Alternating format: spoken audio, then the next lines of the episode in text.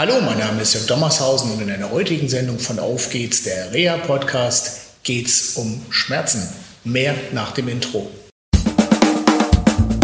Auf geht's, der Reha-Podcast. Der Podcast von Reha-Management Oldenburg. Mit Tipps und Ideen zur Rehabilitation für Unfallopfer, Rechtsanwälte und Versicherungen.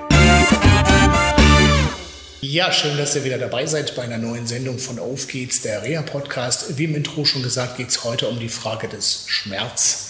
Schmerz ist in meiner Arbeit ähm, ein Bestandteil, der viele Einschränkungen mit sich bringt bei meinen Klientinnen und Klienten, wenn es um die Teilhabe geht. Weil Schmerz letztendlich teilweise verhindert zum Beispiel Schlaf. Schlaf ist eingeschränkt, die Leute sind übermüdet und kaputt, aber auch ähm, Körperteile können nicht bewegt werden, weil der Schmerz da ist und das hat manchmal sogar langfristig psychologische Folgen. Und ähm, ich bin so noch aus der alten Schule, weil ich, äh, ja, sag ich mal, mich mit Reha seit 83 beschäftige und ich bin auch so in so einem, teilweise in so einem alten Modell verhaftet und ähm, hatte in der letzten Zeit einige Schmerzbetroffene und war dann in universitären Einrichtungen und die sagten, ja, äh, bei der Dame oder bei dem Herrn, der kann gar oder die kann gar keinen Schmerz haben, weil äh, da ist ja gar nichts kaputt in Anführungsstrichen. Und ich konnte mir das nicht erklären und ich habe diesen jungen Mann neben mir kennengelernt und du bist der? Jean-Pierre Florenz. Okay, du arbeitest in der Orthorea Fechter, ja. hier in der Physiotherapie und hast dich spezialisiert auf schmerzphysiotherapeutische Behandlung und Diagnostik. Ja. So, erklär mir mal, was du da genau machst. Ja, ähm, im Endeffekt schauen wir, warum haben die Klienten ihre Beschwerden und warum werden sie diese nicht mehr los. Okay, also es geht um den Schmerz. Genau. Okay, und du hast mir mal erklärt, dass es ein altes Schmerzmodell gibt und ein neues Schmerzmodell. Ja, genau. Okay, wo es sind gibt, die Unterschiede? Es gibt einmal ähm, die traditionelle Sichtweise, die von im Endeffekt eine Idee von René Descartes stammt aus 1665, die sich in der Praxis auch so manifestiert hat. Ja. Und, ähm, da geht es im Endeffekt, dass wir immer, wenn wir Schmerzen betrachten, eine Struktur suchen, die geschädigt sein muss. Das heißt, Schmerz und Schaden sind im Endeffekt nicht trennbar. Ähm, aber auch man nutzt zum Beispiel Nozizeption, also das sind Rezeptoren, die ähm, Gefahren melden. Sagt man, das sind Schmerzrezeptoren, wo wir heute aber wissen, es gibt keine Schmerzrezeptoren, das ist nur eine Gefahrenmeldung. Ähm, ja. Und es hat aber auch diese traditionelle Sichtweise hat oder führt immer noch zu einer Reihe von Stigmatisierung von Personen, ähm, wo man keine Struktur findet, die geschädigt ist, aber die trotzdem ihre Beschwerden haben. Und aufgrund der Historie, weil man sich zum Beispiel chronische Schmerzen oder persistierende Beschwerden nicht erklären konnte oder auch Phantomschmerzen bei amputierten Personen, ähm, hat man da sehr viel Forschung betrieben, sodass man heute eine andere Sichtweise, seit ungefähr 30 Jahren kommt das immer mehr ins Rollen, ähm, Schmerzen hat. Okay, 30 Jahre ist aber schon natürlich ein ganz schöner Zeitraum. Okay, wie ist denn die Sichtweise heute ganz konkret? Mhm. Heute haben wir die Sichtweise ähm, biopsychosozialen Modell. Das heißt, wir stellen die Gesundheit in den Mittelpunkt und haben drei Domänen, die im Endeffekt diese Gesundheit bilden. Ähm, das Konzept kommt im Endeffekt aus 1960 von George Engel. Ähm, und wir haben einmal die, den biologischen Aspekt, das sind alle Körperfunktionen, das ist Nozizeption, also Gefahrenmeldung, das ist das Immunsystem, das ist ähm, zum Beispiel auch Überlastung, sowas.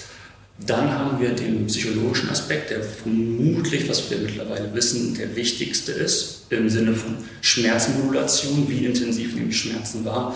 Das sind Gedanken, das sind Gefühle, das ist das Wissen darüber, das sind Erwartungen. Erwarte ich zum Beispiel, dass wenn ich heute zu meinem Arzt gehen muss und ich muss noch Treppen gehen, ich bin nicht gut fußläufig, dann hat das einen Einfluss auf meine Schmerzwahrnehmung. Ähm, das sind aber auch Bewertungen ganz stark. Ne? Okay. Also eigene Bewertungen.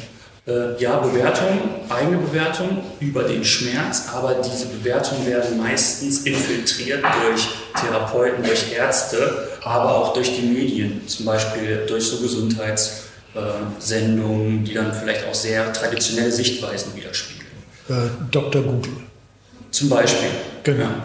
Und dann haben wir auch noch den sozialen, den, die soziale Domäne, ähm, die im Endeffekt auch Interaktion beschreibt. Also in der Gesellschaft, aber auch zum Beispiel bei der Arbeit, im Freundeskreis, in der Familie, auch Zugang zur Versorgung, mhm. ähm, der ganz wichtig ist. Und ein ganz nettes Beispiel, was ich immer meinen Klienten sage, ist zum Beispiel, stell dir mal vor, du kneifst dir ins Ohrläppchen, da kannst du relativ dolle drücken. Jetzt stell dir mal vor, ich kneife dir ins Ohrläppchen, Jörg, mhm. da kann ich vermutlich schon etwas weniger drücken, obwohl wir vorher schon, aber so, obwohl wir äh, jetzt keinen keine, also keinen Krawall zwischen uns haben. Aber jetzt stell dir mal vor, du bist vielleicht nachts unterwegs im Dunkeln, dir kommt eine fremde Person entgegen, die, die womöglich Krawall möchte und kneif, möchte dir ins Ohrläppchen kneifen. Da spielt die Umgebung eine ganz große Rolle, ja. wie intensiv ich Schmerz wahrnehme, obwohl ja. die, die Handlung oder der Input ja. aufs Gewebe äh, einprasselt, ist ja. genau der gleiche. Ich habe das mal selber erlebt. Und zwar, äh, ich musste mal eine Ohrenspielung bekommen und die Arzthelferin sagte dann zu mir, gleich wird's wehtun. Ich habe die nur angeguckt und gesagt, was Mädchen, was machst du da eigentlich jetzt gerade? Du sagst, es tut weh, dann tut das auch weh und ähm, ich habe gesagt, sag's doch anders. Ist ein unangenehmes Gefühl oder kann ein bisschen komisch werden und dann ist es gleich, hat man gleich eine andere Wertung oder so. Hat, ne? Das hat ja ein bisschen was mit hypnotischen Sprachmustern auch zu tun. Ja, und das ist zum Beispiel auch ein klassisches Beispiel, wo man eine Bewertung dir gesetzt, also die eine Bewertung äh, ja, infiltriert hat ja. und du dann die Erwartungshaltung entwickelst, oh gleich wird es wehtun, ich gehe schon mal auf halb acht. Okay.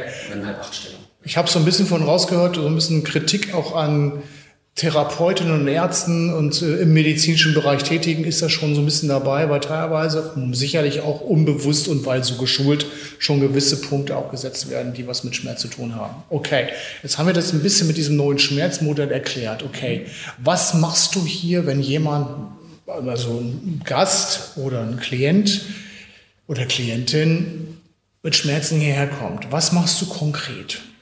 Äh, als allererstes machen wir erstmal eine ausführliche Anamnese oder führen erstmal ein Gespräch. Ähm, einmal das, was gibt es an Befunden, die, die manifest sind, so medizinisch, ähm, aber auch, wie nimmt die Person subjektiv ihre Beschwerden wahr.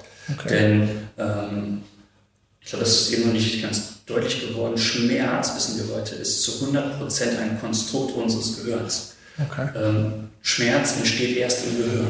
Okay. Aufgrund von Bewertung, Erfahrung, ja. Gefahrenmeldung auch ja. und der Umgebung. Ähm, und da probieren wir dann schon sehr genau herauszufinden, was sind so Hinweise, mhm. was für ein Mechanismus könnte dahinter stehen. Okay, stopp. Und ich sage jetzt einfach mal, das ist ein langes Thema. Wir treffen uns in zwei Wochen wieder und machen zu dem Thema eine zweite Sendung und wir sagen erstmal Tschüss hier aus Fechter. Bis in zwei Wochen. Tschüss. Das war eine Folge von Auf geht's, der Reha-Podcast. Eine Produktion von Reha Management Oldenburg. Weitere Informationen über uns finden Sie im Internet unter www.rehamanagement-oldenburg.de.